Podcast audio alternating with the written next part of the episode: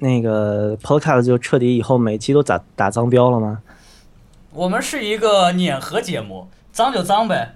可以区分标吗？这应该可以。可以的，是可以每每期可以区分的。就是说，如果你把这一期的所有生殖器和所有的 fuck 之类都打上了鼻音之后，它有一个叫 clean clean lyric 的那个标，就是啊、就是成那个不不适宜的内容已经经过处理这么一个标。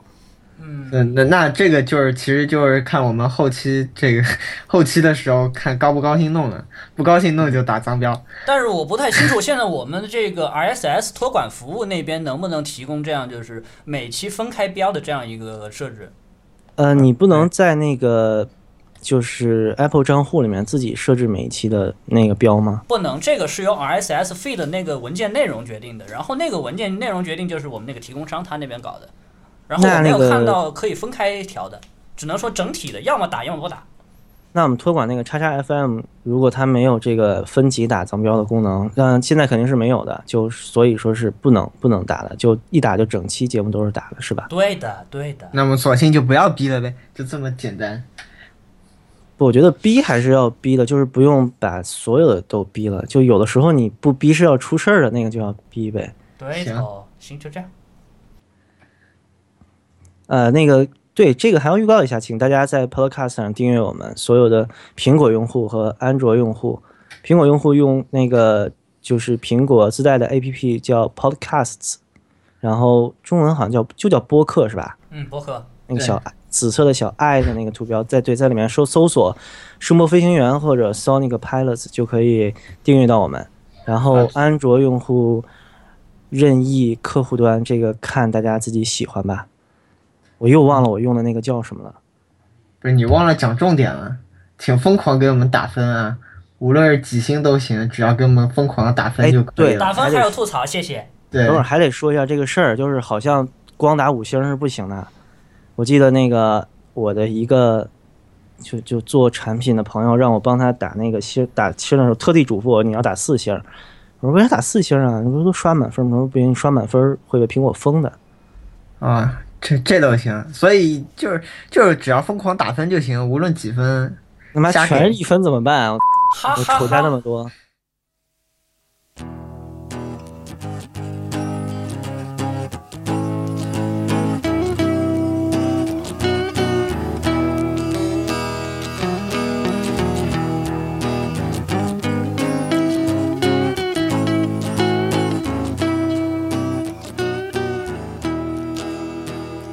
各位听众，大家好，欢迎收听本期的声波飞行员。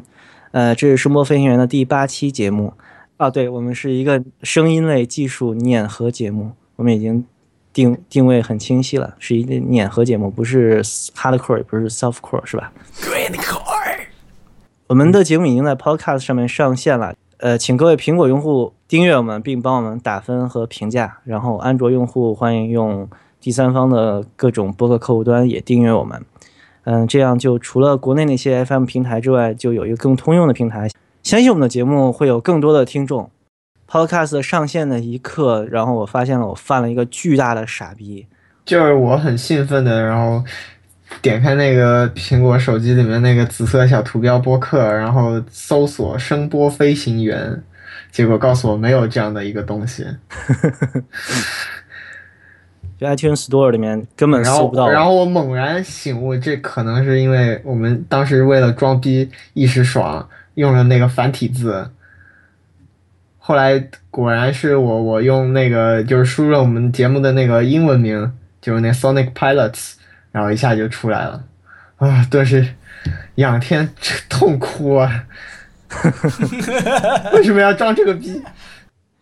嗯，我装这个逼，这原因很明显，就是繁体的“生”和“飞”两个字很漂亮，我觉得很好看。然后简体就那个构字上面就太简单了，然后看着没有美感，所以我当时就找了个繁体字很好看的字体嘛，然后做了那个 icon 什么的，然后想那个。呃，就是名字也就用繁体呗，然后就我当时想的是，除了声波飞行员这那个五个字是用繁体之外，其他的所有文案都用简体来写。当时我还用用了那个就左上角和右下角那个小引号嘛，把那个繁体五个字引起来，然后以后粘贴什么的方便。当时是觉得逼格挺高，然后在那个荔枝 FM 上面也完全没有障碍，因为国内的那个简体繁体搜索的适配都还适配的挺好的嘛。没想到就苹果没有做这个适配嘛。现在已经把所有的那个除了图片字里面的声波飞行员之外，所有的微博，然后豆瓣小组账号，那个节目名称都改成了简体。所以大家搜索“声波飞行员”和 “Sonic Pilots” 应该都能搜到我们的节目了。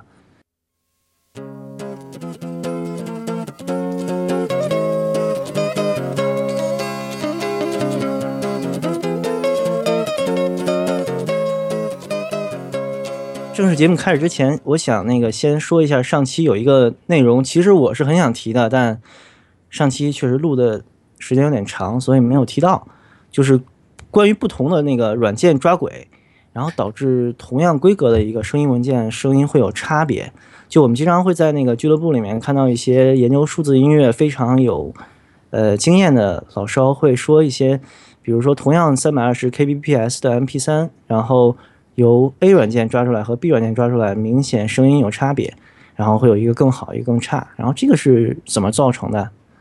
那个阿梅总，你介绍一下呗。首先，我觉得应该没什么差别，他们是幻听了，就这么简单。对他们脑放增益开的太大了一点，就是这样。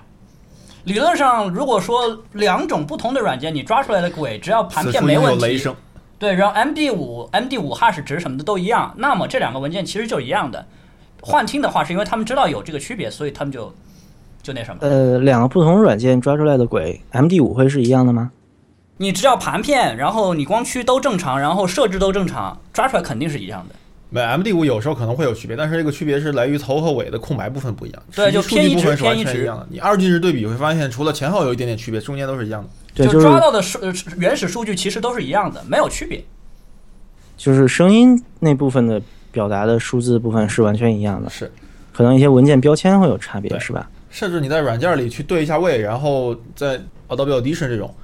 你把两个软件不两个录下来的音轨对一下位，完全对齐，然后你把另一轨反向，你一起放是没有声音的，抵消了，彻底抵消。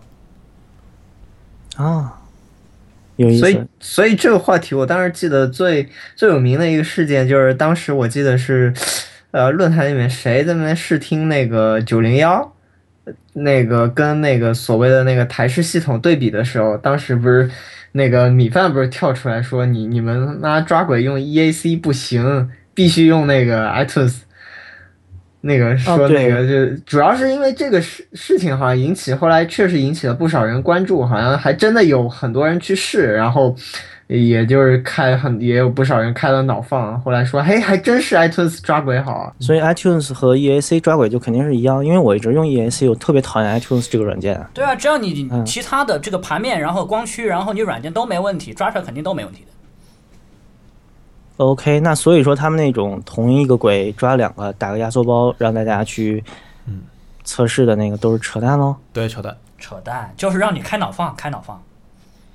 但是有一点是你能听出来不同，这个也其实也对，因为这个不同是来自于你把同一鬼听两遍，也有可能是不同的。对，这个就是你你有时候你觉得它可能会有区别，然后你确实听出来区别。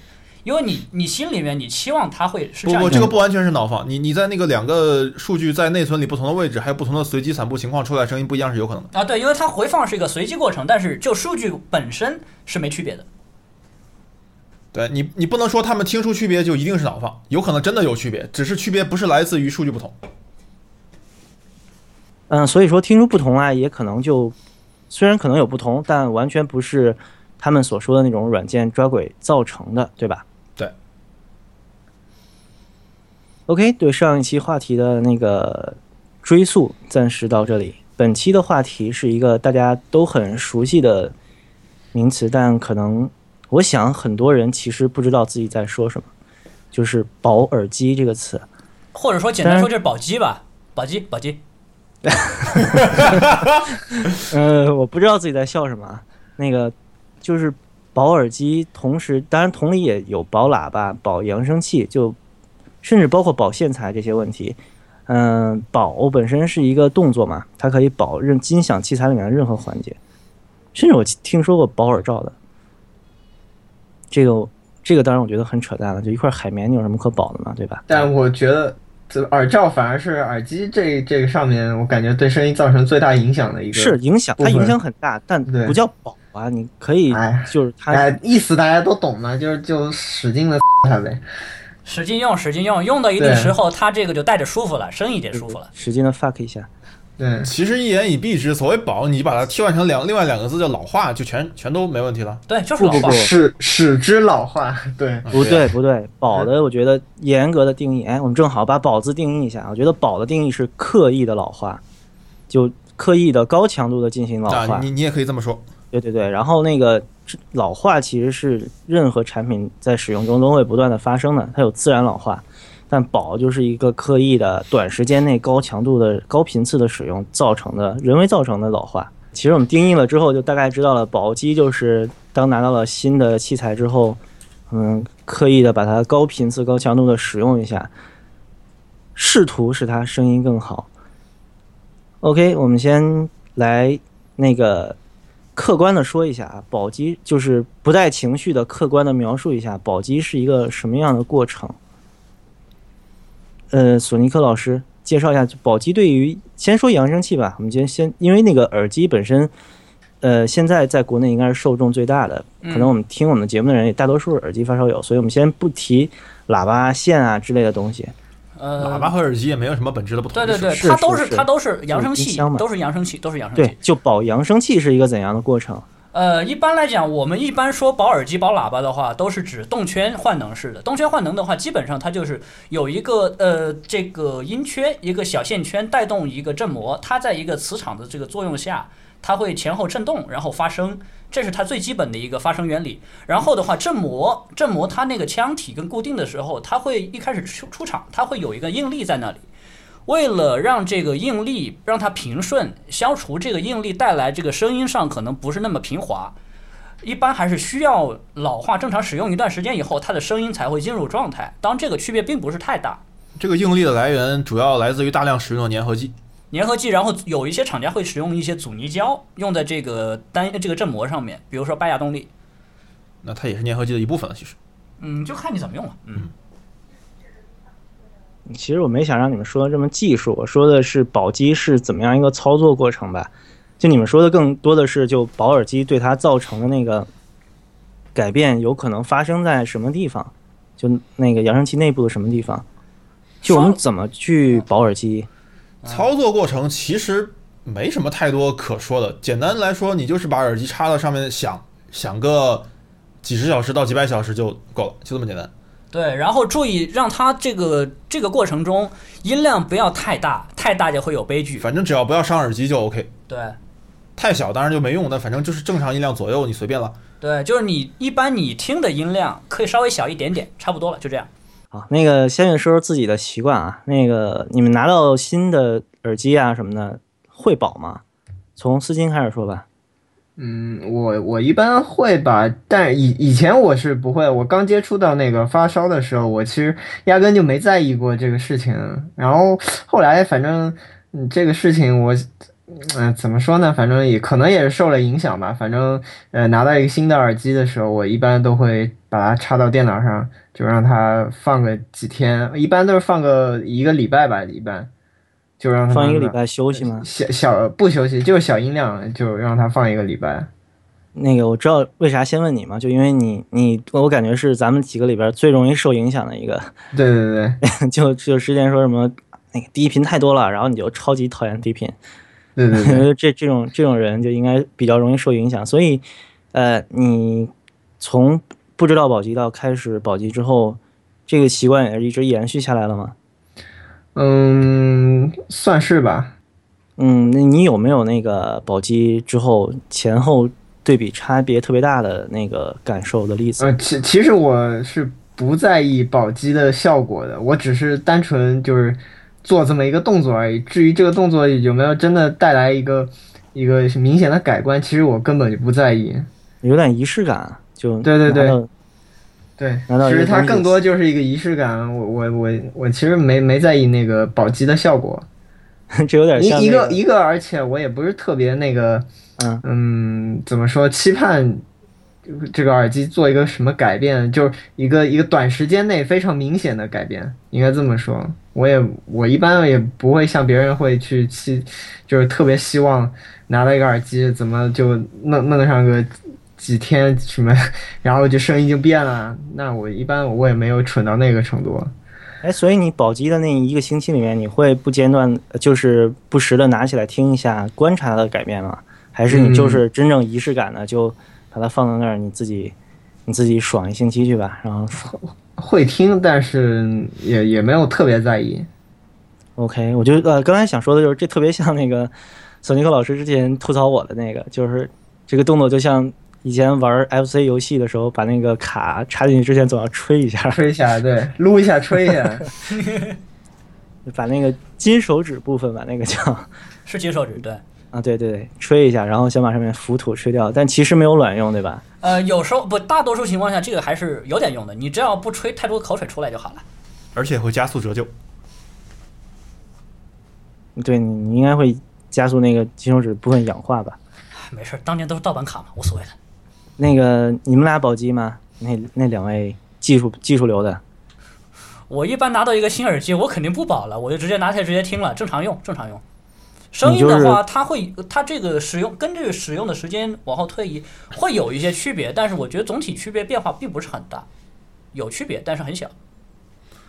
这个可能看不同看不同情况吧，因为我自己其实反而是收二手耳机收的比较多，所以说一般来讲不需要太去保。但是从我自己的体验上来讲，从我听过的一些新耳机上来看，比我自己用的时间最长的一个 H 一六，呃。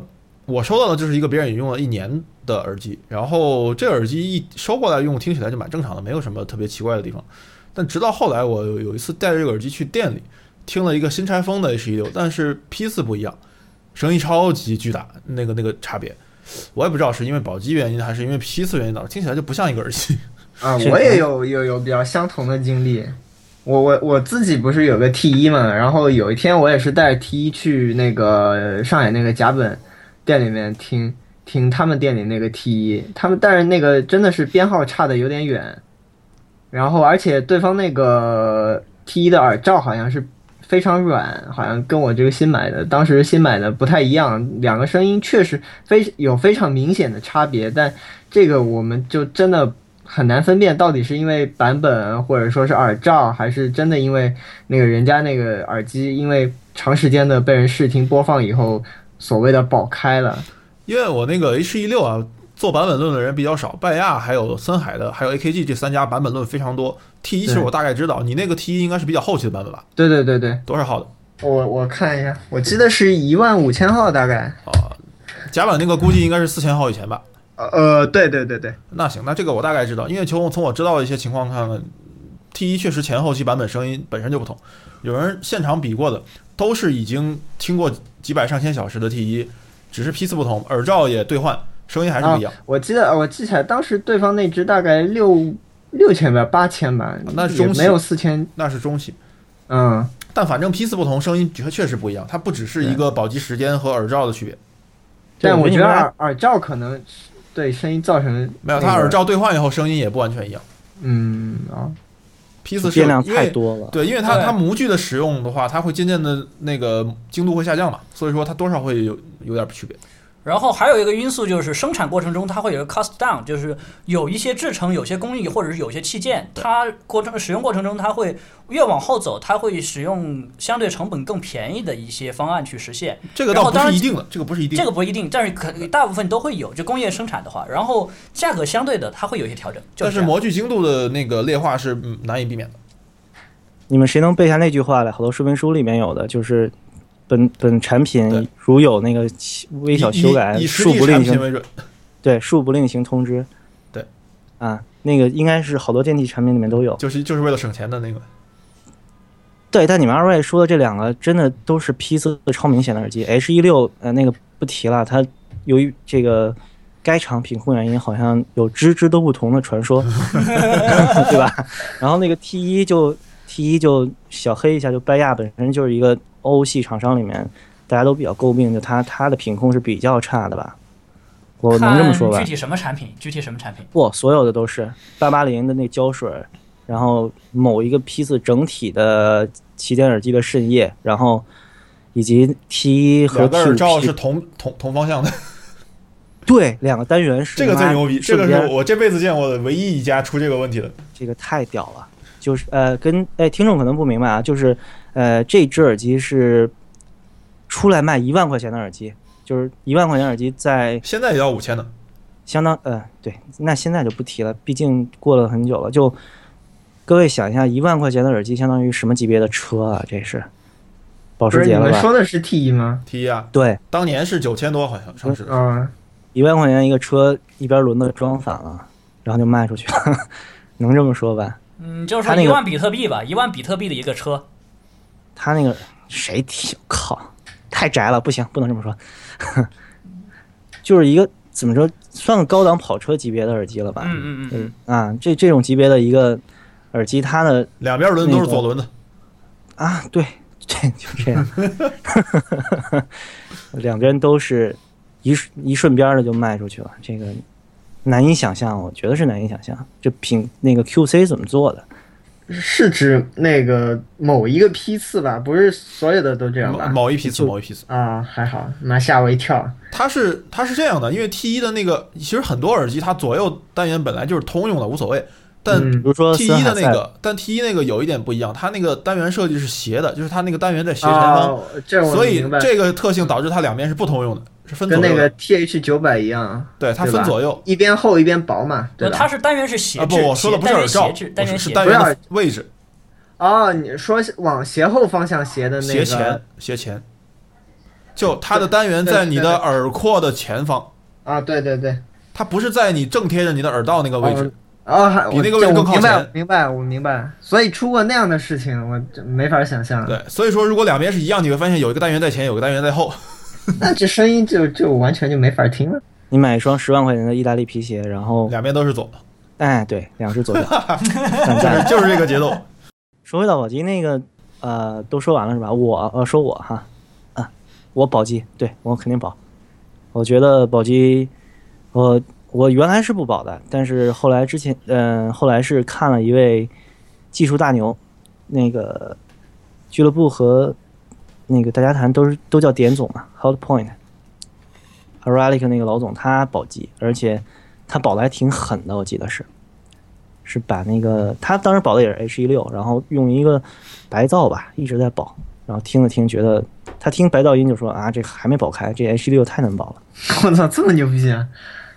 呃，这有什么？光听白噪就能听出来。因为白噪是一个全频的频谱，对白噪其实还是挺容易能听出听出差别，的。上面能量分布不同，能听出来。我是我是我是真真没试过这个白噪有点像你拿一个显示器看一张白的图片，看白平啊衡，，看有没有坏点是吗？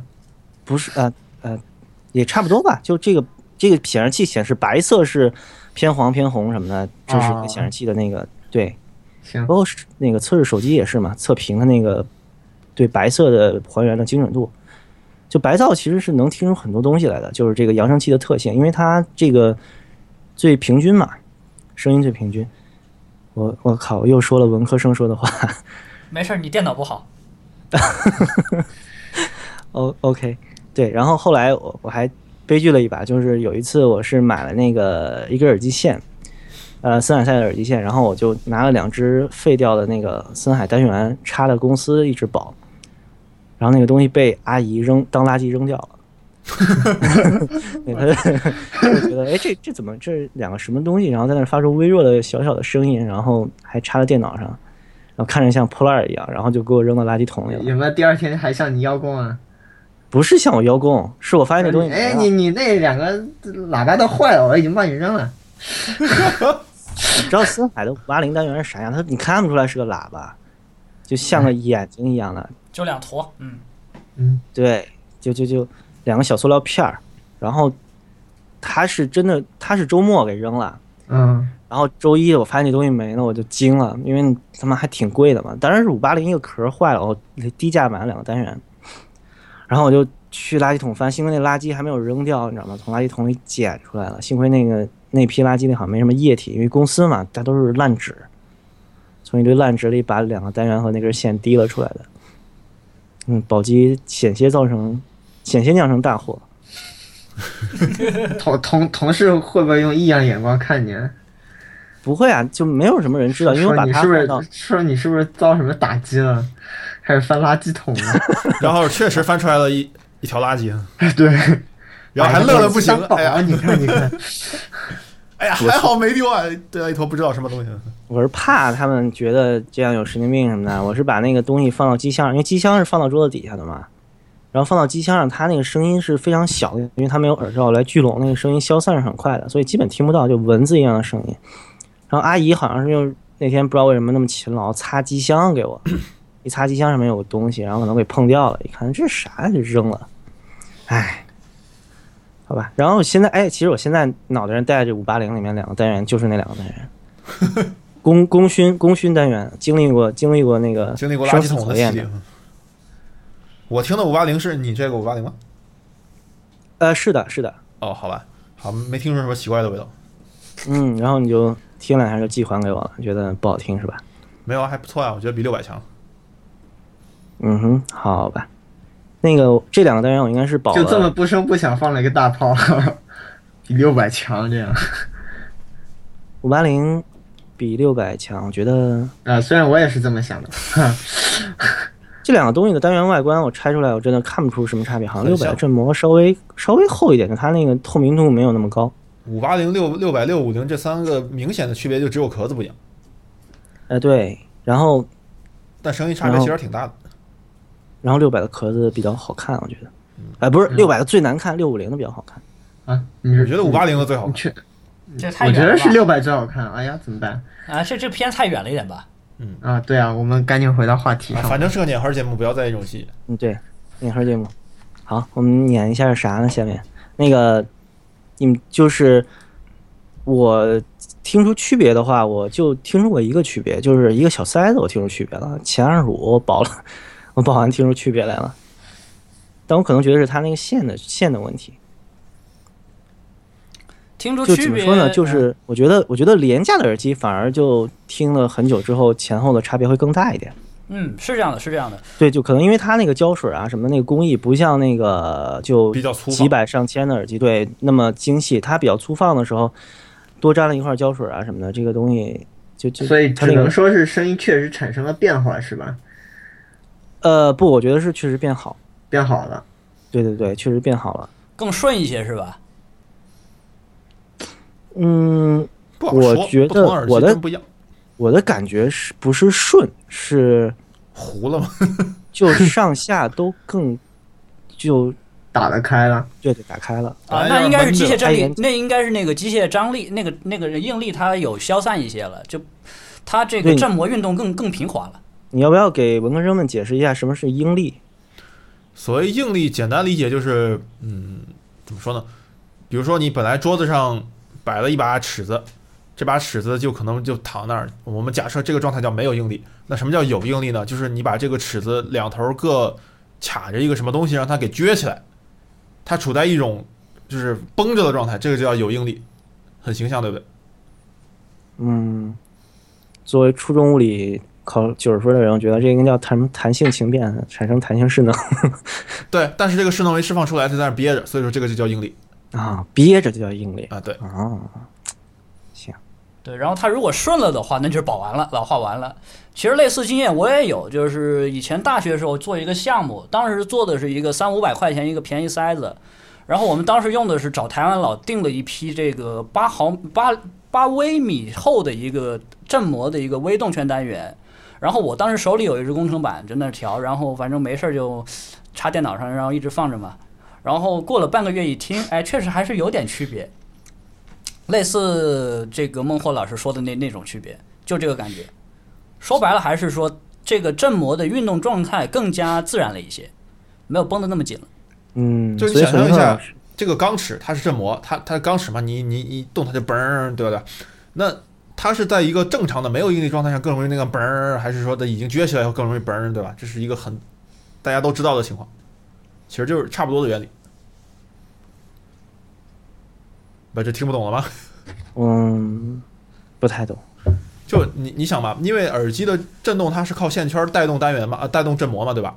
嗯哼。那个那个振那个那个线圈就相当于你用手去拨那个钢尺那个嘣儿那一下的那个嘣儿的那个来源就是那个线圈。那你如果你的振膜也就是钢尺是很自然的放在那儿的，你去带动它让它那样嘣就比较容易，对不对？但如果它本身就是处在一种被外力撅起来的状态，很硬邦邦的那种状态的话，你要再让它去去响，它就会变得不容易，或者是出一些奇怪的声音。对，因为还有一个东西我要提一下，就是说。这个单元振膜它怎么样固定在单元上呢？它有个框架，它让振膜固定在框架的话，它会用个胶水把整个边给它粘起来。那么粘起来，这样那个胶那个胶水它会对这个振膜有一定应力，让它固定在那儿，这样它就绷在那里了。然后你时间久了以后，它胶水那个粘合它就变得相对更加自然一点，就顺滑一些了。这样的话，你再让它发声，两头就打得开了，对吧？嗯，那我问你们一个抽象的问题啊，就不光是宝鸡了。是不是任何的机械结构在运行一段时间之后，就它的应力啊都会有消散，然后它的运行会更加的顺滑？嗯，比如说最最简单例子，比如说你车新车买回来会有一段时间磨合期，对吧？就跟这个类似的，就发动机这个运转是不是？对，车的磨合不光是发动机，包括它的传动啊，对各种传动，整个的传动系统。不，但车它是一个纯机械的东西嘛。这个不一样，毕竟电脑的发生它不是一个纯机械的东西，很多人可能不太搞得清这个。就这个振膜是一个不光是纯机械的东西，对吧？它有一个换能的。呃，它它是一个它是一个电电声，然后有有机械有电的。但是就是说，它最后发声的过程是个纯机械的，就振膜运动是一个机械过程。嗯哼，其实那车也是有换能过程的，化学能换成机械能。对啊，它它会有有有这个发动机这边它有这样一个换能过程，然后后面再传导这些。对，但换能完了就是纯机械了。嗯，OK，那你可以上升到玄学了。除了机械之外，还有什么东西需要保？嗯，其实我想说的不只是纯机械这一点呢，指的是整个的音响系统，这音响系统的所有的环节，其实某种程度上都可以说需要保。对，都可以都需要一一段时间老化。嗯，因为嗯，所有的东西都需要老化，这个是嗯，对，你说，它不只是老化，就是。我我说一下我自己碰见的几件事情，好像听起来挺挺丧心病狂的，应该去送送院治疗。呃，主要是这么几个东西，一个东西呢是曾经我用过，不是用过，是是听过一条电源线，这条电源线叫 DH Labs Red Waves。然后呢，这个电源线我当当时刚拿到手听的时候，我觉得听起来声音有点闷闷的，就是呆磨木机一样的声音，虽然很厚重，但是声音反正憋。然后后来朋友跟我说呢，这个线它特性比较奇怪，必须要上保线机去保。如果你自己只是插在功放之类这种所谓的偏大电流设备上用不够，你听几天甚至听几年可能都不一定行。你必须要要要寄到那个专门的用来保线的机器，用那个机器去保，它可能有各种频段啊，各种合适的电流啊去保。啊，那我觉得蛮奇怪的。然后我说行，那寄过去试试吧。等等这个线保了五十个小时再回来听，我去，这根本不是一条线吧？听起来。OK，稍停一下啊，我得插一下。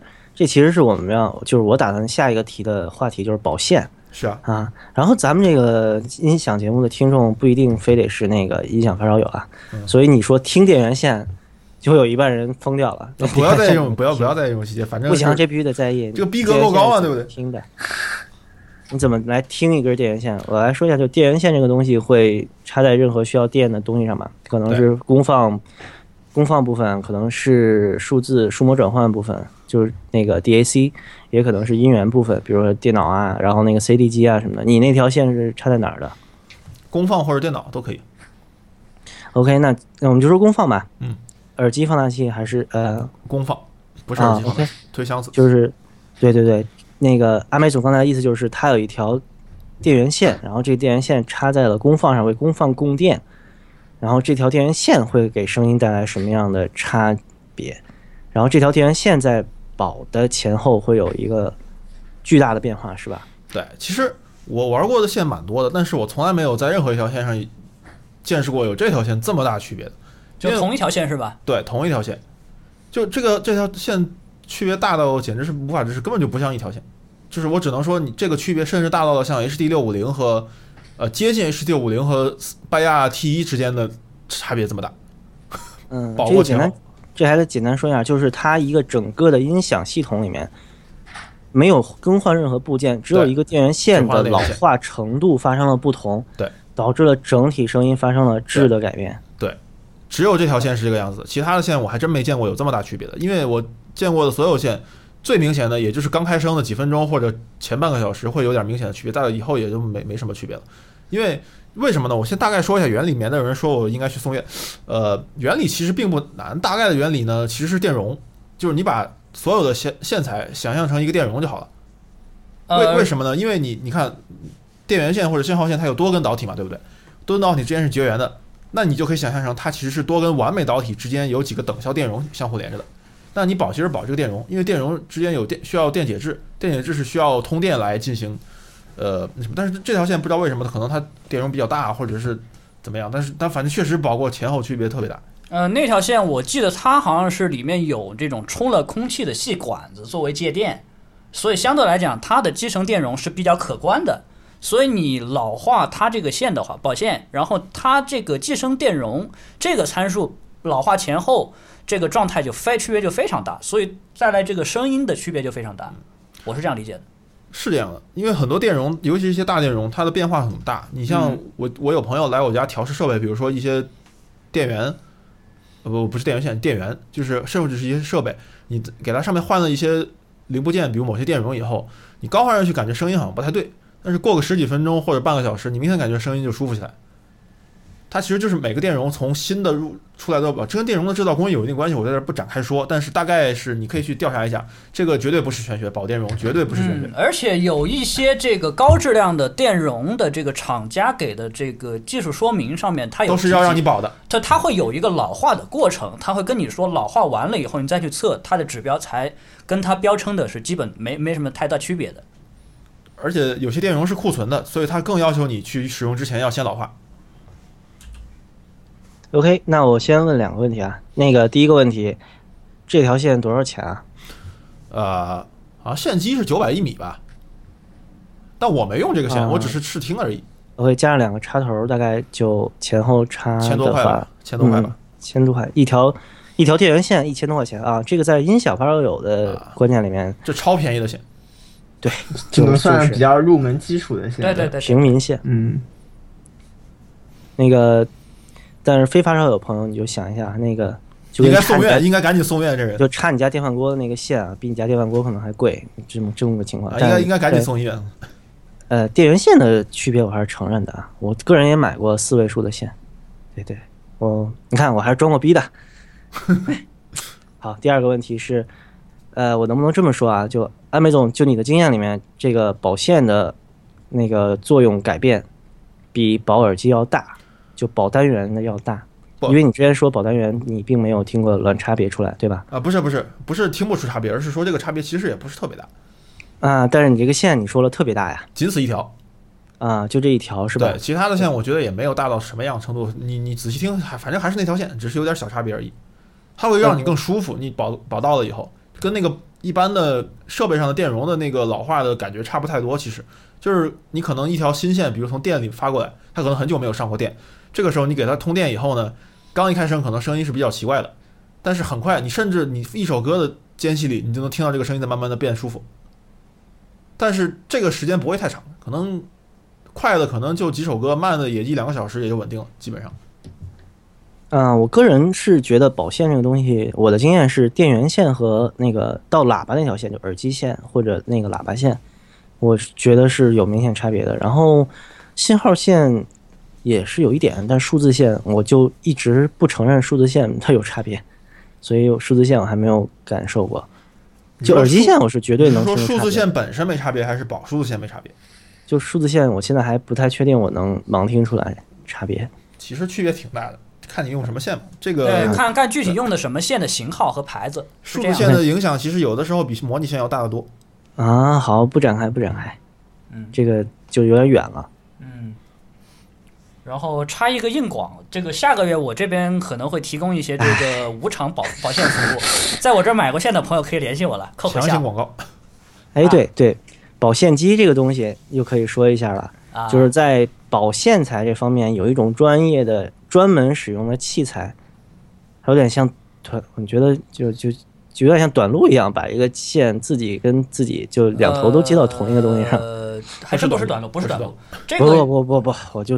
打个文科生的比方，啊啊啊，它这个保保线机要我讲一下原理吗？主要短路就变成炉子啊！不让我讲一下原理吗？需要吗？不，原理我觉得不需要，因为事实上每家的保线机原理好像会都不完全一样。就大的大的大的，但但是实际上总体原理，但实际上从我自己的感觉来看啊，呃，讲啊，他已经搂不住了。从我自己的感觉上来讲，我我自己除了那条 除了那条特别明显的线以外，我自己发过去发过去两条过，我一个是我自己做的一条新线，还有一条是我自己做的线，但是用了很久很久的。然后另外我还有一根跟这个用了很久很久的线同时做了一根一完全一样什么都一样的用了很同样用了很久的线，然后呢我就把这两根发过去，就是一个是新做的线，还有一个是两根同时做的其中一根，把这两根线发过去了，然后发过去了以后再保回来，我觉得这个因为第二条线又和一个同时期的线做有有对比嘛，保没保？我觉得。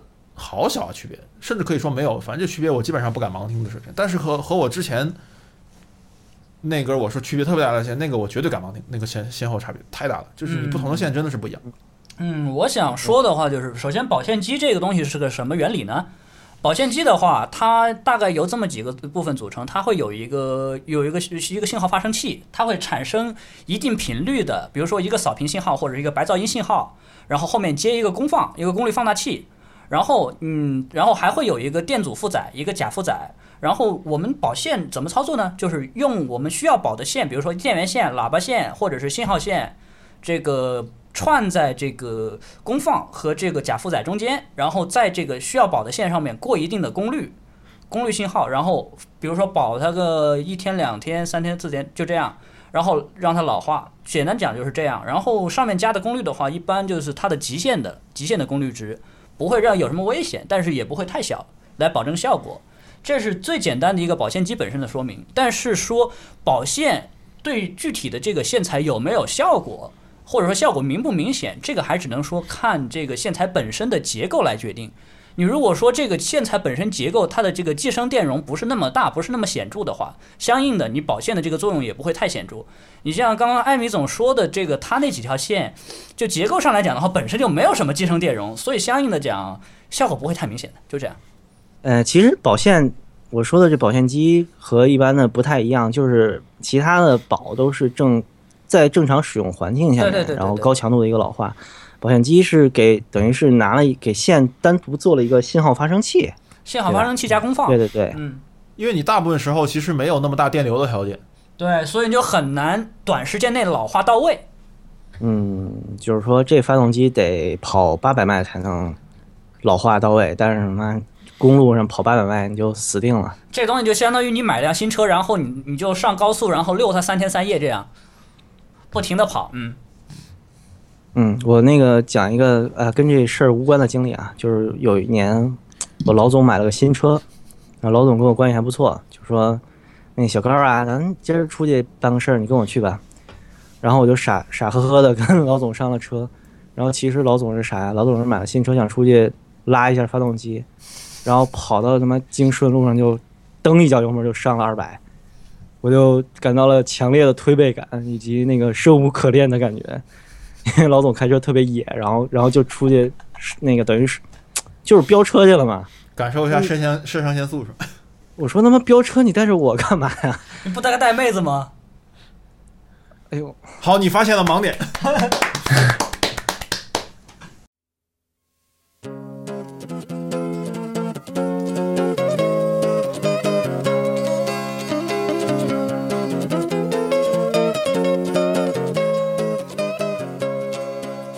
音响发烧友之外啊，某些自认为音响发烧友的同学们，特别特别喜欢提保耳机这个事儿。你们有没有发觉，就真的越不了解这方面的人，越喜欢说保耳机？有啊，我经常有一些买这个几十块、一两百块耳机的朋友过来问我，哎，哥们儿，这个保耳机要怎么做呀？我最近买了个啥啥啥耳机，我想保一保，具体怎么操作呀？要听什么歌？就这样。对，凡是问我说买什么耳机的人，第二句话必定是怎么保。对，还会说这个耳机应该怎么保？这个耳机应该用什么声音来保？就觉得好像我靠，全世界几千个耳机，每一个都应该出一套保机最佳方案的样子。嗯，就应该给这个所有的耳机都做一个单独的播放列表。保耳机跟跟找耳放一样麻烦，听起来。嗯，对，有点像。但是其实你看一下帖子，你会发现很有意思，好像耳机吧是提这个事儿最多的，其次是绿檀，就是耳机大家谈，然后反而是紫檀，就是耳机俱乐部，好像很少人提保耳机，或者说。具体怎么保耳机这件事情，基本上没有人提。你还 还是说紫檀的紫檀的句句觉得，我靠，你都来这儿了，还还提什么保耳机？这种基本功自己回家做好。没有，因为一般这个其实就是水准问题啊。对，紫檀那边的朋友一般来讲啊，这个都是身经百战了啊，什么样的耳机没见过，对吧？那保耳机这种东西，大家一般心里都有数的。你要不要保，或者你我我要怎么保，这个大家都知道怎么做。对你已经来华山论剑了，你找少林寺方丈讨论怎么蹲马步，这他妈就，哎。无语，令人无语的事情。呃，这个东西我觉得还是一个就个人化非常强的，就真正玩了一阵的，其实都有自己心里面一个自己习惯的方案啊。就虽然可能也大自己也知道这东西大概有多少用，自己心里也都有个大概的尺子。然后，嗯，但是结论其实挺就挺不一样的，不是讲难讲，其其实挺一样的。结论就是没卵用，插那响就行了。呃，我是对我是觉得有一点点内内心的那个结论吗？但是跑到外面去说，估计又是另外一套了。真的就是这样的，就是你可以你你可以问一下，你真正那种玩的多的人，玩的久的人，你问他耳机怎么保，他基本就是这句话，就不要开太大声音，丢那儿响就行了。对对对对，就基本上都这么跟你说。其实我觉得保耳机这个东西，你真的要做的话，就一点就一点要控制，就是声音不要开太大了。为什么这么说呢？我有一个朋友，当时是好几年以前买了一个 P 叉幺零零，然后跟我说啊，P 点 P 点哦，哥们儿，我最近要呃最近几天要保耳机，你回头帮我听听看啊。然后过了几天，那哥们儿就然后没有拿耳机过来，然后我就问他什么情况，他说啊，打开一看，那个振膜跟那个单元已经分开了啊，分开了，然后音圈都变形了。我问他听什么，他说啊，我那儿接电脑，然后开最大音量，我在那儿放呃放放金属，您感受一下。还好吧，电脑的板载声卡会把耳机操爆吗？我觉得应该没那么大。其其实可以非非常大音量，是吗？对，那可能我这耳机灵敏度太低了啊。所以说那个保耳机还是说，除了只要注意音量不要太大，其实其他方面你你只要发挥自己的想象力，对吧？爱爱怎么弄怎么弄，你自己弄怎么开心就行，就只要让它响着就行。其实对，但你不觉得就保耳机这个环节就？特别能体现一些人的那个想象力嘛，匪夷所思。嗯，对，那个我搜那个百度搜索“保耳机”三个字，然后出来那篇文章，我后来查了一下，应该是中关村在线中关村的一个编辑写的。中关村那个也是国内耳机玩家，就国内耳机小白玩家搜索耳机关键词经常会那个跳转到的一个网站。误入是吧？对对对。我就复制了那个他那个宝鸡的六个环节啊，我觉得就国内写这种东西都有一种广播体操的即视感。那第一节舒筋啊，使用正常音量强度的三分之一音量驱动耳机十二小时（括弧用较轻松音乐）（括弧完了）。第二节通络，第一节舒筋通啊，第二节通络啊，这。打通任督二脉的感觉啊！使用正常音量强度三分之二的音量驱动耳机十二小时（括弧用别太大、别太摇滚的音乐啊，用别太摇滚的音乐即可）。这里“摇滚”是一个形容词啊，不能太摇滚吧？Not very rock and roll。别太摇滚啊！Not very greencore。别太别太碾的音乐。好，第三节习武啊。我没有从先习武啊，使用正常音正使用正常听音强度驱动耳机七十二小时哇，就是正常音量连听七十二小时（括弧用自己常听的音乐即可啊）。他写错字，括弧完了。第四，打擂啊，使用正常音量强度三分之四的音量驱动耳机二十四小时，高强度啊（括弧用自己常听的音乐即可）。括弧完了。第五节出道。进入正常使用阶段。第六节成才进入 HiFi 使用阶段。啊，这个这个第五节完了，这第六节不是应该是下马之类的吗？对 对对，完了是下马啊，这个这个中间还很久的了。对，这第五节出道，第五节应该是改成下海是吗？啊，没没没没，那是他们下海是第六节了吧？不是出道完全没有时间要求啊，这让我怎么出出道的第二步不是应该是下马吗？那都是这个节奏。就是说出道之后看天资，然后能不能成才就就看你那个能不能下马就看人气了。没有没有，下马是挺惨的，好吗？对，下马都要废了。其实还有第七节叫那个。衰退，然后第八节叫报废，然后那个 对第六节那个括弧应该是只有部分耳机可以进入此阶段，如你的耳机没有进入此阶段，请直接跳到第七节。哎，这个其实你看一下它时间啊，一百二十多个小时，你你直接使用第三阶段的音量让它响一百二十个小时，我觉得这结果应该不会有什么区别。嗯，我一般保机还是会就调到自己听着舒服的音量，然后再拧小一点，然后再保。无所谓，反正自己习习惯的音量左右都不会有什么大问题。反正只要你别耳机操爆了，怎么样都行。对，那个刚才索尼克老师提到那个大超大音量，应该就振膜动幅太大了，然后最后就就这个这个像一个舞蹈家一直在跳最激烈的那一部分跳了。七十多个小时，这人肯定累死了，对然后经脉尽断啊，这个振膜直接变形了。啊，我们著名的前飞行员 H A 老师，那个也之前在豆瓣小组里面写过一个著名的帖子，其实现在看挺短的哈，叫不知道耳机就知道保耳机，就是说你还不知道耳机是什么原理的时候，好多人都在讨论怎么保耳机好了。哎，这个这个我觉得有一点就是，呃，非发烧友。一定要愣充发烧友的时候，体现自己专业感的时候，就经常说到一个术语，就是保级。但其实这个术语，它并 并不是个术语，它是个它是不是个伪命题还待定呢，是吧？伪命题应该不至于，还是个真命题，只是被滥用了，或者说作用它的作用被拔高了，有时候被拔高太明显了。对，就有点像上一期格式那样，音频格式的。重要程度被强烈的高估了啊！保耳机的重要程度感觉现在也是被强烈高估的情况。主要还是可能也是出于有些人的那个一个比较普遍的心理，就觉得买了一个东西，然后见大家都在说保耳机这个事情，他可能觉得自己现在这个东西还不算是一个完完整品，他非常的急，他特别慌，他又不知道该怎么弄，他觉得自己买到的产品不是一个完整功能的。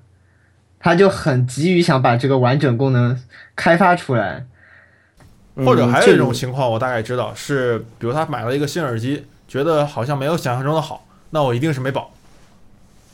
这个通常都是已经被洗脑以后的结果了。还有一种人，类似，他买了个新耳机，好像没有自己想象中的好，那我是不是应该买个耳放？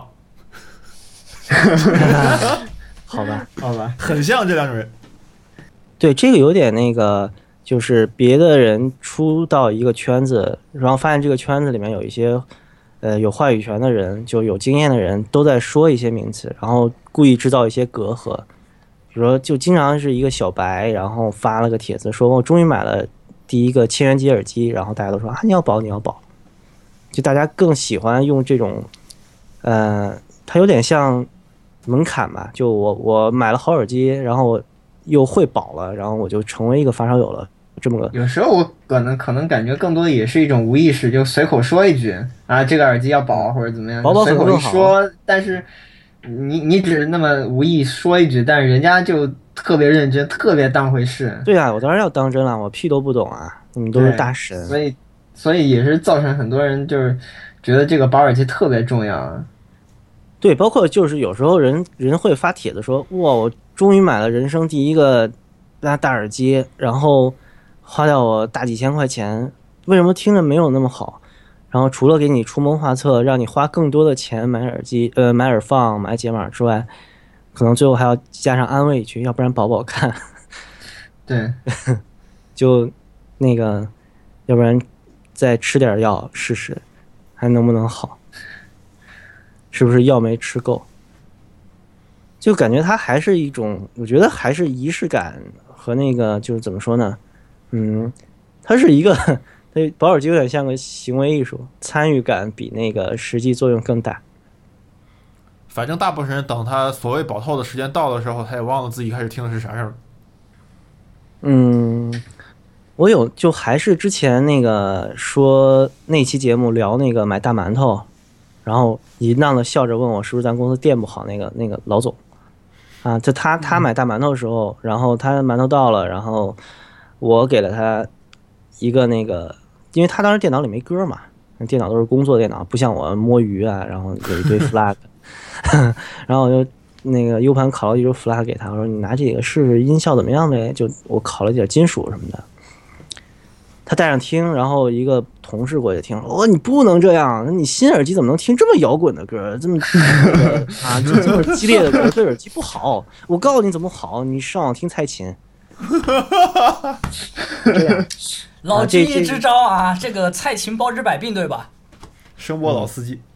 哎呀，这两位我就都得罪了，都是我比较不错的朋友。那让让他别让他别听杜斯大次听蔡琴的，是一个我们公司特棒一美工，呃不是美工不是美工，那个设计师 designer，art designer，对 art designer，对我们一个美术不要叫美工啊。其实我想起来还有一种情况就是，当不是当一个人说买了一个耳机然后听，然后觉得这耳机不好，就是特别明确，也不是说没有想象中那么好，就直接说这耳机不好吧。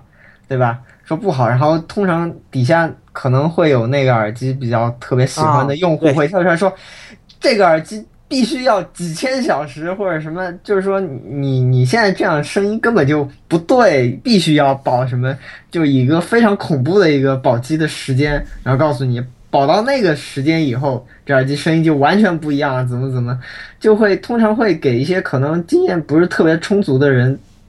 造成一个特别恐慌的一个 一个一个一个境地，这有点这有点那个就置气了那种感觉，就我一定要维护这个置气，而且那个语气特别的强硬。哎，我就说过这种话，我靠，这个要属于松原治疗的水级别了已经。你买了 H D 二五，你怎么就能说不好呢？你怎么能说闷呢？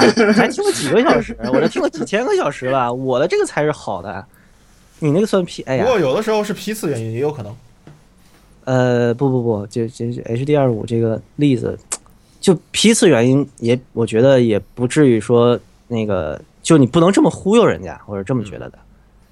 啊，就我为以前说这种话忏悔。也也不是，但我应该有有些人就是纯粹觉得这个耳机是好的，但是他又找不到其他的那个方式去反驳人家说这个耳机不好，他只能说你是保机啊什么的，说这些。我自己经验是几百个小时。到顶了，你再怎么保几百小时就到顶了。呃，除了那个各个论坛里面有关于保机这种的那个各种说明啊，各种奇怪的言论之外，其实淘宝上面的那个所有卖耳机的厂商基本都会有保机指南这一类的东西。你们对这玩意儿怎么看？就糊弄人的呗。对，它有点像个说明书一样，就是说我们这个耳机要经过多多久的老化。当然这样说，我这么说就比较显得比较那个不那么糊弄人了。就它确实可能，我既然大部分都是类似你刚才念的那那个六个广播体操一样的，大部分都是那种觉得更夸张的。对对对，就跟卖大力丸似的，反正你保完了啊，这个我们一个前二五可以给你变出来一个这个 i 八百。前二五变成 HD 二五，你说前二五好像前二五的那个保机页面说，就销售页面说的特别悬似的，咱不能这样啊。就说某耳机啊，就可能是任意一个耳机的销售的页面里面，可能会给你特别特别详尽的保机的说明，但真就是有没有卵用，我们之前已经讨论过了，就它的这个东西肯定是被严重拔高的。但是就这种销售的时候，把它作为一个噱噱头吧，它是一种心理暗示。呃，对，就是告诉你，我这个东，我这个产品要被认真对待，然后给了顾客一个我这个产品其实是一个好产品的这么个心理暗示。可能这个也和那个怎么说，国内的销售这边管理不严有关系，就他会允许这种方面的夸大宣传。就这个这个行业还是没有一个行业协会来规范整顿这种。怎么说？虚假宣传造成的这种误导嘛？主要还是太小众。呃，也不是小众，耳机现在的受众超级大呀，我觉得，真的超级大，卖的很开的。对啊，随便手机都在 HiFi 了，各个手机都在 HiFi，你好意思用原配耳？普通普通的用户，他我觉得他只是个概念炒作，他只是个概念炒作而已。而且炒作的这些概念都是。特别感觉特别其实无所谓的一些环节。你真的是这个圈里的人，根本就不会中这个招，你反而是不是这个圈里的人有可能会中招。对对对，而且大家也乐意去中这些招。你要真跟人家说什么脚钉啊什么，人家肯定，对吧？就觉得你应该送医院了。对，对，脚钉那个是太。但人家愿意信这个，我觉得甚至有很大部分人愿意信这个。反正对保尔基有一定的那个心理安慰的作用。因为你想嘛，这种高品质的 IT 产品的购买人群，你想是些什么人？从我自己看的情况来看，起码从我因为我自己做游戏的嘛，我同事按理来说，起码是应该是比平均水平更愿意去接受一些高高品质的 IT 产品，比如说好的耳机啊、好的手机、好的音响设备，它会相对来讲比平均水平应该更容易接受才对。但是呢，从我的情况是，它实际上，我我感觉我办公室里最普及的耳机是 AKG K 四二零。还都是我推荐的，基本上，然后剩下的都是苹果自带塞或者是什么哪里的地摊塞，旁边街边十块钱一条的那种。我身后的策划带了个 K 四五零，我说你买之前也不问问我，然后他充满敌意的看了我一眼，说：“这耳机很好啊，你凭什么说？四五零就比 K 四二零差哪来家去了？”嗯，哎，我还捧过这个耳机臭脚，打脸了，哈哈哈。直到现在还有。网上还能经常能见到很多人觉得四五零比四二零好的，这就是典型的脑放没关。嗯，我以前就认为比它好啊，看着价格高，样子骚，哎，这更好。不不，就早期的四五零跟现在的还不太一样，我觉得啊，我为自己着位一下啊，就 就就。当时听的时候觉得，呃，K 四五零是比 ES 七好的，因为当时当然了，ES 七那个声音，我勒个去啊！对对对，然后我就觉得 ES 七的声音除了能用我勒个去表示，我就找不到第二个。嗯，好吧，不提了，不提伤心事。对，然后有一个事儿啊，就就那个，这个是我自己的一个观点啊，就是保耳机有时候是在保你自己，就保耳朵，就保你的听觉，一定程度上就是。对对对，就你，当你拿到一个完全新的东西，你是不适应它的，啊，它是它自己有没有变化，其实不好说。但人的适应性其实是变化非常大的，就是你在不断的用它的时候，你对它的感受其实是在逐步有变化的。你可能你的耳朵更适应它的那个贴合的形状啊，你戴的越来越舒服啊，然后你戴的位置越来越正确啊，这些可能对声音的影响都比音圈的那么一点点变化要大很多。但首先，我觉得还是说，就很多人就是，呃，就看他对这个保耳机这个过程抱不抱希望吧，抱不抱有那样的一个期待的心理在。如果你本身就不是特别对这个东西不是特别信，不是特别期待它声音产生变化，其实你那个保耳机整个过程也就没什么意义了。信仰之力。对啊，有如果有些人就是说对这个东西抱有期待，那他经有过这么一个动作以后。对吧？脑放自然就开的大大的。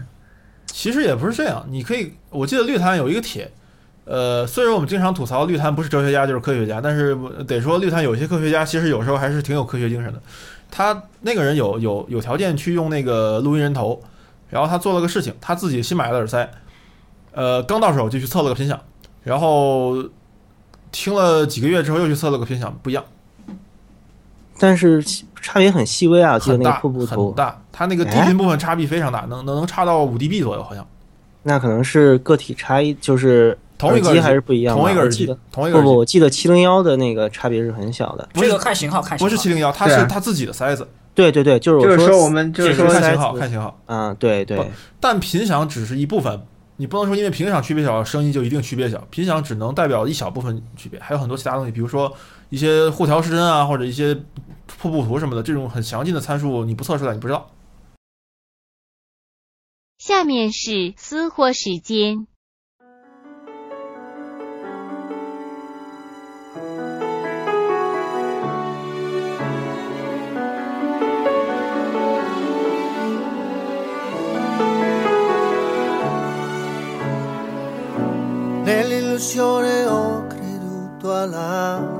Forza inesorabile.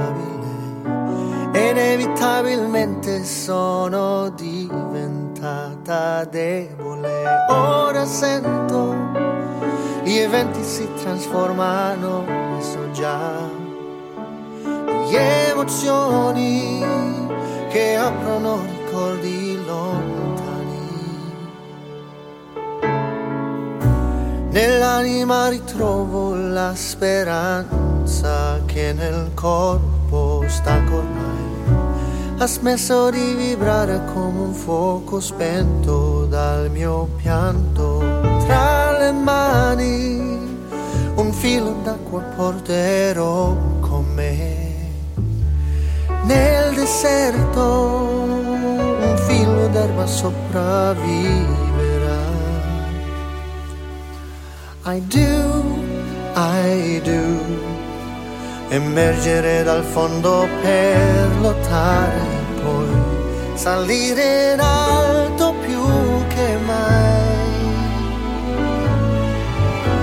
I do, I do, guardare nel futuro e sorridere senza temere nulla più. 大家好，我是谷歌娘。因为索尼克的嗓子不太舒服，这一期的私货内容由我来介绍。你们现在听到的是由瑞典音乐人 Rasmus Faber 带来的《攻壳机动队》动画版插曲 I Do 的爵士版本。这首歌来自 Rasmus Faber 的日本动画金曲爵士版改编专辑中的第四章。索尼。可强烈推荐这套专辑，因为在茫茫多扎录音或者扎制作的动漫相关专辑中，这个系列的专辑无论是编曲、录音还是后期制作的水准都相当高。即使是单纯作为一套爵士乐专辑来看，它的整体质量也是非常不错的。接下来，请继续欣赏我们的节目。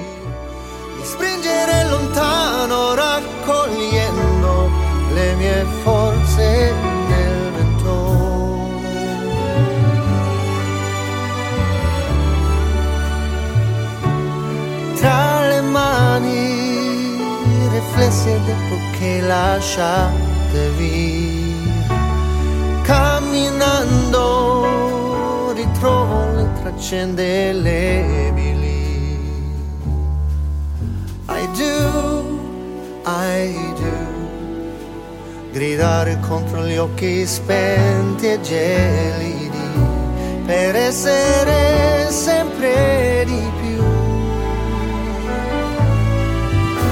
I do, I do.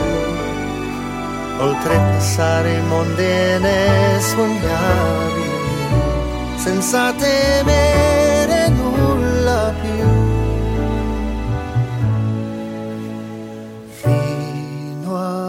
quando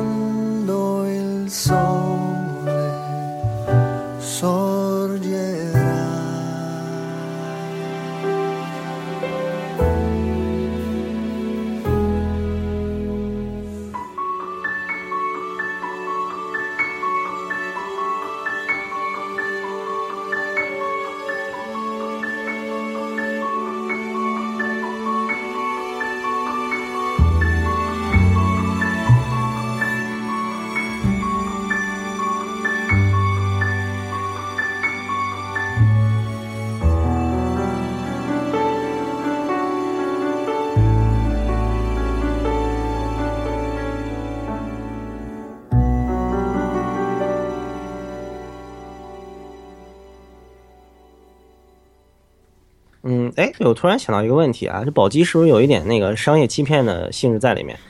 你看他这赎金，保过七天就没得退了嘛？对吧？不是，对呀，对呀，我他妈这个保了这是几天啊？你看二十四小时、七十二小时、二十四小时，这他妈五六天就过去了。一百二十小时正好七天嘛？您这个七天包退是怎么搞的呀？我他妈保完了，嗯，七天我我第一天我说，哎呀操，这东西不怎么地，我想退了。然后说阿曼，你看我们保鸡说明，然后哦，原来我没有。进行怎么说呢？有点像什么那个买个家用电器进行开机设置那样，是吧？然后你没有保到不能退为止，就没保透。哎，对，就是商家给你挖个坑，就拖着你，拖着你不让你退。哎，过时间了，哎，这个这个，我觉得应该还是不要以这么恶意去传播这些商家，好吧？有有个别商家是有有有有这种现象有是有，但也不没有那么普遍，我觉得个别吧。商家 肯定会说政治正确的话，就说先生您想退，我们肯定给您退，但是您看您是不是没有保透？您看看，比较 委婉是吗？反正我自己的建议就是，你几十个小时之后，如果你还是不喜欢这个耳机的话，要么就是你的耳放驱动耳放驱动有问题，要么呢就是你真的不喜欢这耳机。这是生意经，我觉得这没什么可谴责的。就在那个大家都能这么说的时候，其实就会这么说，对吧？因为我是做生意的嘛，我几千几千条批批过来的，我不管这个东西是好是坏，我要每卖一只赚赚出这一只的利润来。有人真的不喜欢，对对，你那个大家都这么说，所有同行都这么说，所有友商都这么说，那我当然也要这么说，对吧？而且，何况它还是有一点点用的，嗯。其实有时候也会见到逆水行舟的，经常在在那个，我看有有有的东西，它就是说别的商家在扯这些蛋就是扯淡，只有我我这儿有有有真相，大大家尽尽尽管买这个东西，如果你不喜欢就就就管退就好了。现在网上最不缺的就是真相，对啊。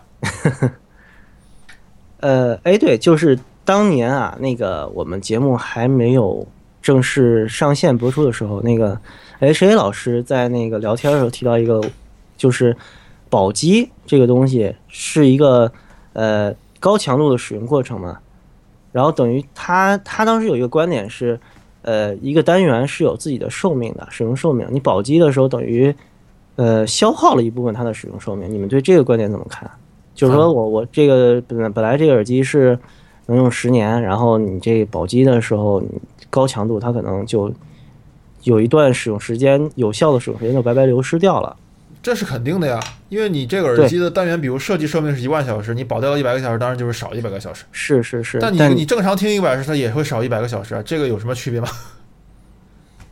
就是我我觉得你就怎么看这个观点，就是保机可能让耳机的正常使用寿命流失。因为从我自己的情况上来看呢，因为我听过一些老耳机，包括巴主席也玩过一些老耳机。实际上，二三十年前的耳机，现在听起来其实状态也都还挺好的。你觉得你一个耳机能听二三十年吗？对，我觉得大部分人根本就见不到他自己手头这听，应该说听不到他这头只手头这只耳机的那个，就是说有明显的那个那个声音有衰衰退的那个。跳过它品质不稳定的时间，让它尽早的听到它品质稳定的状态。这个我觉得倒是其实价值更好一些。对啊，消耗耳机这个，我觉得宝机所能消耗耳机的寿命其实非非常非常小。对。它是这个样子的。如果你真的是把耳机给操坏了，那就不是什么寿命问题，就是一一把就是你你直接从楼上跳下来死掉，跟那个老死是两回事情。而且我我还有一点我想提的就是，一般正常人用坏耳机的话，它不一般不是单元坏了，是线坏了或者插头坏了。对，这就是我对他这个观点的一个不太同意的地方，就是动圈单元这东西是他妈非常长寿的。你这一点消耗其实，但我觉得并没有太大的那个。我只见过长霉坏的单元，或者是音量太大给操爆的，其他的我都没见过。但我觉得 H A 老师可能还有别的意思，就是说这个耳机如果你长期持有的话，这个声音无论就是真的有变还是没变，如果你一直在用，它总归会到那么一个状态。是啊，这就是自然保机嘛，这个自然保机。对啊，但是只是你可能要先稍微痛苦那么几十个甚至上百个小时。如但你就比如说你每天听两个小时，那你可能要五十天你才能听到它的正常状态。但是如果你每每天不听的时候也丢那儿，你可能十天就就够了。但我觉得一个耳机如果在没保之前，嗯，它的那个声音如果让你就是很大程度上就觉得没没法接受，我觉得这个保了基本上也没什么用，你还是直接出了吧。是这样的，反正开个，反正一一天过去，你要还是不喜欢，基本上你也就不用再留了。对。我觉得这个就 特别像那个找女朋友的时候，如果你第一眼看这个女的就怎么看怎么不顺眼，你就不要和她发展了。你怎么保她也不会是你心里那一位的。哎，对，还有一事儿，那个之前是有见过这种人，出二手耳机的时候说我已经替你保好了，我就是这个耳机，对我买来的时候是新的，然后我保完了觉得不太喜欢我就出了，我已经替你保好了，费的是我们家电。你拿到的就是保好的耳机，看多好，替你想多周到。你们怎么吐槽这个？我觉得这个也无非就是卖的时候就多说几句自己这个，就让人赶紧买呗。它是一种自夸，但他我觉得夸的，这 是他给自己打了个逗逼的标签而已。你的女朋友是我的前女友，我已经替你保好了。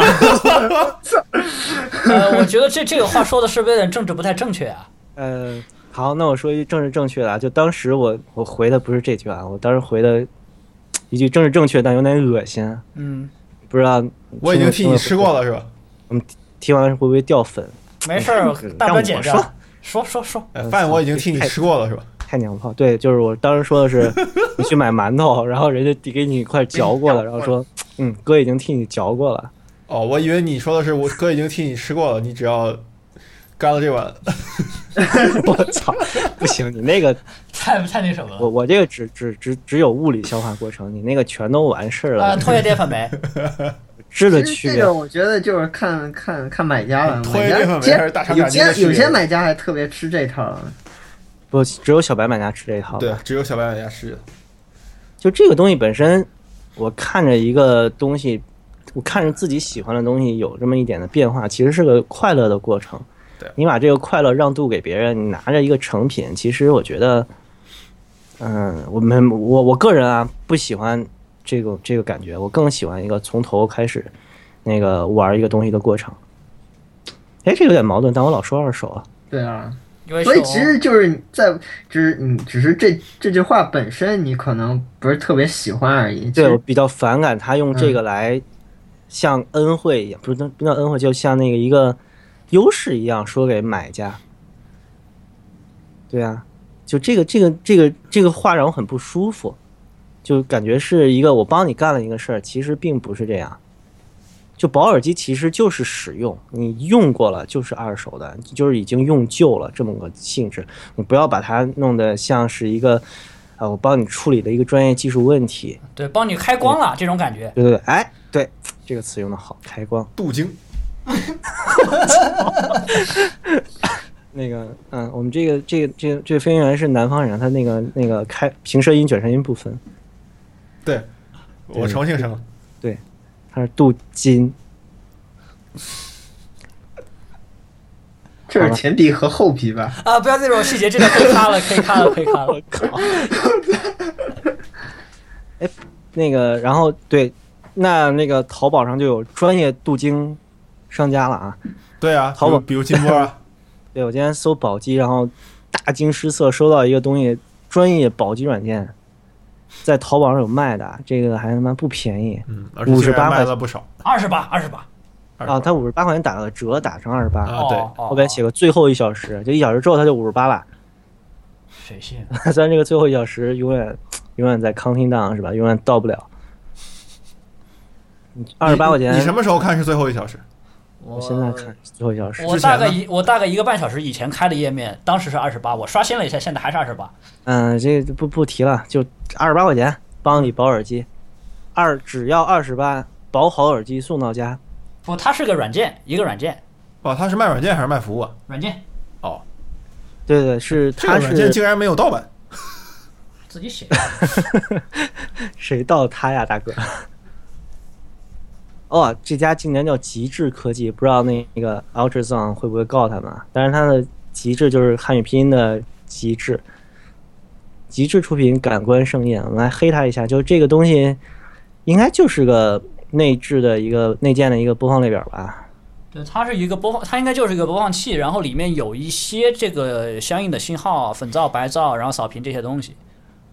然后你装完了以后，你要先设置一个音量，然后他这边给的建议是比较小的一个音量，然后让它一直放一直放。下面还有阶段，屌炸！阶段这个东西就太太正常，我刚才不是已经念过了吗？对啊，嗯，这个东西我记得应该还有比那个广播体操写的更夸张的版本，但我就没有特地去搜了。写的跟武功秘籍似的。哎，对，就对，这有点。如来神掌是吧？你看，对对对，就有点像你你买了一个十几块的十几块的耳机，然后按他那个按他那玩意儿保了以后，你就得到一个大二了，就这种感觉。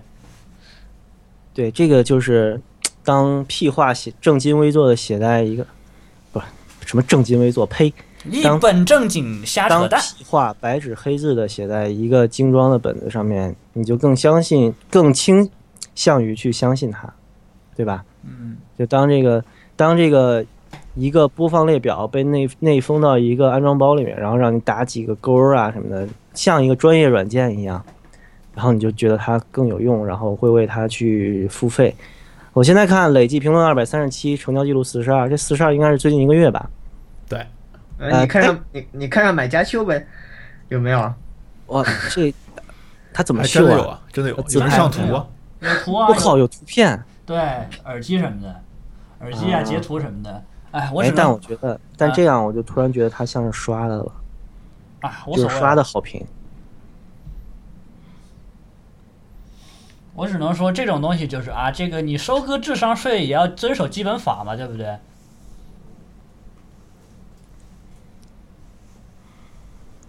然后他妈摸迷之冷场了。好，本期节目结束。这终于结束了。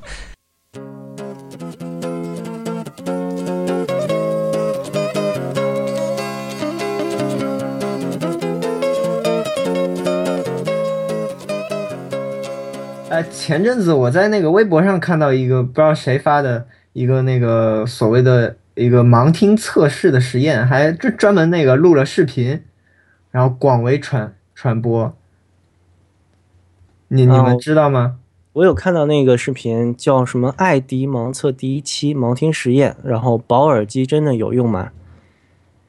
对他的那个实验的视频哦，先说就他那个视频制作是很精美的，它特别像一个那个，呃，就是现在网上流行的那种小短小的独立纪录片的那种感觉。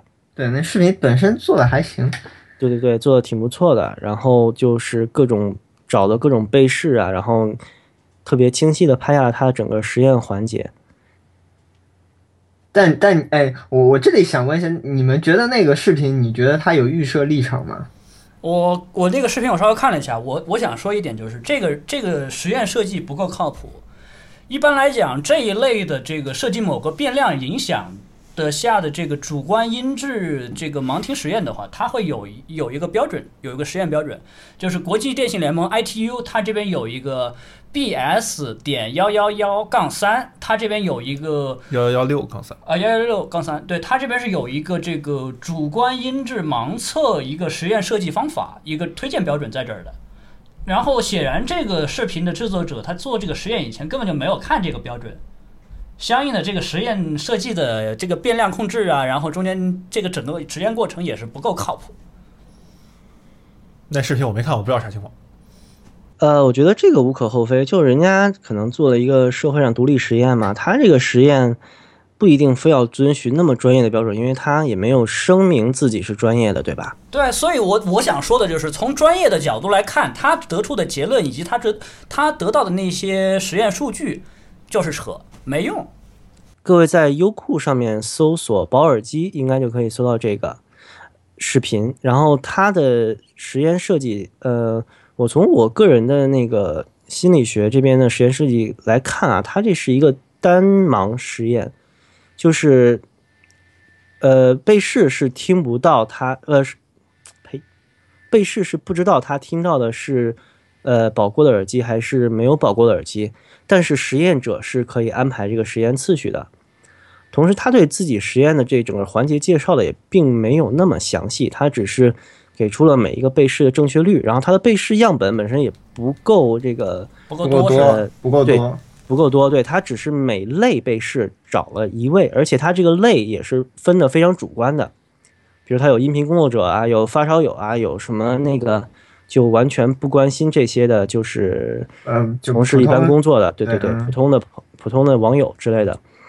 首先我说一下，就它的这个实验的样本容量不够大，嗯、人数是比较少的，它只能反映它，即使说它能反映的结果有价值，也只能反映出这个在这个个体上面的一个价值。然后第二呢，它这个我觉得就这种的那个实验啊，我们叫组内和组间的实验，就这种对比实验、相关性的实验，更多应该是做组间，就它会有应该有一个对照组来作为对照。它这个组内实验相对来说它的交叉变量交叉的太严重了，很可能反映不出来客观的规律。然后第三个，我想说它的就单盲测试还是没有双盲测试靠谱。就感觉实呃双盲测试就是实验者和被试都不知道这个呃耳机的具体保没保过。然后呢，单盲测试就是完全是实验者来设计这个局，然后看这个呃怎么说呢？被试能不能就是客观的判断音质。而而且我补充一点，这个被测试者在这个实验里面好像是知道这个实验的那个目的。啊，对的，对对对，他是知道这两个耳机，一个是保过，一个没保过，然后是告诉过他们，让他们去分辨。虽然他们是被蒙着眼睛，但是他知道这里有两只耳机，然后一只保过，一只没保过。对，这也是一个那个就是组内测试的一个问题，就是实验预期的影响非常大，就包括他自己的结论也是反映出了这个问题，就是更多的人喜欢第二次听到的耳机，就他们会。倾向于承认有差别，然后当他可能听不到差别的时候，他会在内心就怎么说呢？认知对认知失调了，然后就偏向于是有差别的。然后我现在听的比刚才那个可能更好一点。其其实就是人家做了一个动作，把他那个头上那只摘下来，然后再重新戴上一只，可能是还是这只，或者是换一只，但是他那个心理已经产生了很大变化。对，这时候被试是知道实验目的的，就是说有一个比另一个更好，但我又不知道实验设计，我很可能就觉得，啊，我就第二个可能就是更好的。这个，哎，因为我也好久没有看这个实验设计的书了，我可能说的也并不专业，但是只能说，嗯，这个实验价值没有它显得的那么客观，所以。所以我觉得这个视频，我觉得它本身就是有一个预设的立场在，然后他把这个东西放出来。虽然他们自己没有最后拿拿出一个什么结论，好像也是非常那个客观的那个对摆数据，最后只是摆了数据给大家。但是我觉得那个传播过程中，我觉得很明显就形成了一个呃，比如说误读，对对对，就很多人就看了以后，就自然而然就会觉得，哎，烧耳机。这帮人都是傻逼！你看，说了半天没有什么卵用，就有这样的一个传播的一个那个效用。哎，不是还有盲听功放没区别的吗？是这样，嗯，这种视频的话，我觉得就像国内有一些这种典型的，你竖了一个靶子，然后你自己去打，然后这这样，你先打个坑，然后画了个靶子。啊，对对对，就这意思。这种就是你先预设一个结论，然后你去证明它，去凑出一个结论来，这样的一种所谓的科普视频。其实毫无价值。还有一个 B View，它有一个所谓耳机听音一个科普。其实大部分大部分内容，我觉得是那个解说者他完全不知道自己在念什么，就这种感觉。就是大家一般一般用户可能觉得哇这个好厉害啊，虽然听不懂在说什么，但是感觉好厉害的样子，然后就记下来这些结论。但事实上，大家基本上是被忽悠的。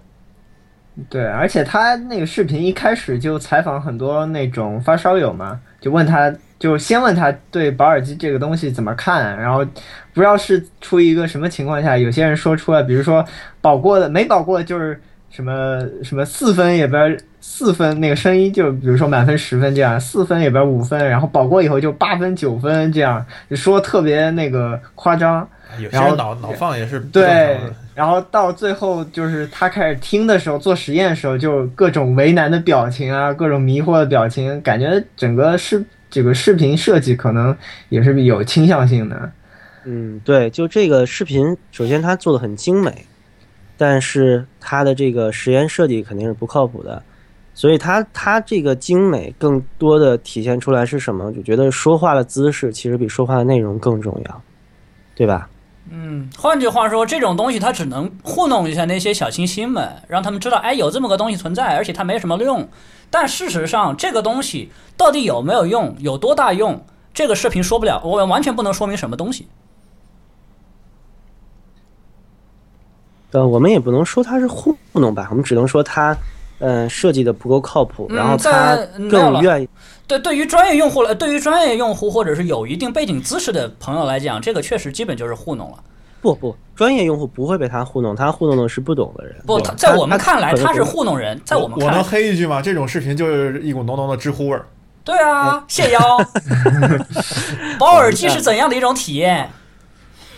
不要这样。没事，这这个这个会被这个好掐掐掐，无所谓。我觉得知乎就逼味儿很浓啊。知乎还给我。嗯，知乎就是确实是这种，就是时不时跑出来问这种玄学问题的人特别多。嗯，但目最终目的都是为了 就是说你们这帮发烧就是傻。那最终目的都是这个。对他已经已经挖了个坑，然后竖了个靶子在那儿了，对吧？对对，已经不管你说什么，反正他认为就是那样的，没用。嗯，这个其实这个视频呢还提供那个严，就是不不能说严谨的啊，就是他自己的实验文档。这个文档我确实没看，但是从他这个视频把这个文档视频化的过程来说，他这个组内实验室确实是不太靠谱的。嗯，怎么说呢？首先，他最最基本的实验设计，你的这个人的个人差个个人的这个差异，对对对，我这有的人。不知道，完全不知道保耳机是什么。然后有的人又说保前四分，保后才能达到八九分、十分，这么极端的差异的不同的人，他本身就不是随机抽样出来的，而是我每一类人我认识的挑了一个正面过来拍的。什么样的实验能把这种个人的差距那个差异屏蔽掉？就是真正的随机抽样和样本量比较大的实验。嗯，这种实验可能做起来确实是需要成本的，它可能需要真正的专业投入来去做。嗯，我们脏痞人家的实验设计其实也在于说，就是我我们认为这个结论不够科学，在这个统计学和这个社会研究，就自然科学研究上面，它就实验设计上就是有漏洞的。不过其实人家也只是想凑一个热门话题而已。对，人家不，人家不是科研单位，人家不是科研单位，他这个做这个更多是为了流量，为了吸引眼球而已，就这样。哎呀，我觉得你不能这么预预判人家的那个目的啊，就是不，你别想太恶意了。没没没，我这个人就这样，反正我们节目，我们节目上说的这些，只只表示是我们个人的观点，反正我们是个 Green Core 节目，你就是个，那你就是个阴谋论嘛，我就是个李克忠嘛，对吧？呃，我一贯黑我们都没有女朋友嘛。好的，本期的声波飞行员的主要内容暂时就先到这里。本期我们讨论了关于保耳机的问题，虽然中间我们好像有一大段都跑去聊保线了，是吧？这要这要赖那个深圳那两个人啊，深圳那两个那个技术流。我感觉这期很多人听到“保线”这两个字跳出来的时候，估计已经昏过去了，已经白眼一翻了，昏古期了，是吧？昏古期了，昏古期了。对，不是，就是这个东西真的跟那个。我们大多数的听众离得太远了，因为对对对对，有什么不爽，你来打我呀！我们聊了保耳机，我们个人的保耳机的经验，然后保耳机遇到过什么奇葩的事情，嗯，以及网上对于保耳机有什么奇怪的言论，然后我们对这些言论是怎么看的？呃，综上所述呢，我们觉得保耳机还是应该一个自然使用的过程。就我们其实。大家都会去保耳机，但这个东西的尺度是个人掌握的。同时，你不应该对这个过程有过高的期待，因为它并不会把你手中的器材点石成金，没有这么强的作用。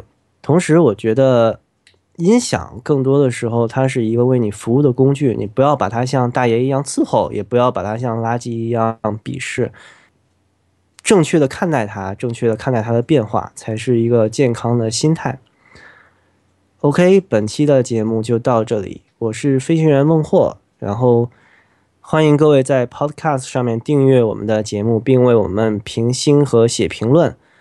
呃，我们的五星刷的已经够多的啦，大家评论客观的分数就行，然后一星尽量不要打。嗯，好，感谢大家为我们捧场。然后我们在国内的另外几个 FM 平台上面也会继续保持更新，希望大家继续关注我们。好，我是飞跃孟获，拜拜。再见，再见。呃这个等一下，等一下，这个告别怎么能大家说的比较自然一点？最后祝大家身体健康，别抢我话。嗯，OK，好，那嗯，我们以后会研究一下最合适的告别姿势。然后那个下面要说的，圣亚哥，Go Go Go Go Go Go，这是什么鬼？自带鬼畜？嗯，人肉鬼畜好像很难的样子。嗯，好，我们金克拉的时间又要到了，大家那个所有十七岁以下的朋友请摘下耳机，然后十七岁以上的朋友请有选择找个伴儿一起一起聆听，免得自己惊惊恐发作。最后祝你身体健康。吹啥？Happy tree 我不会吹。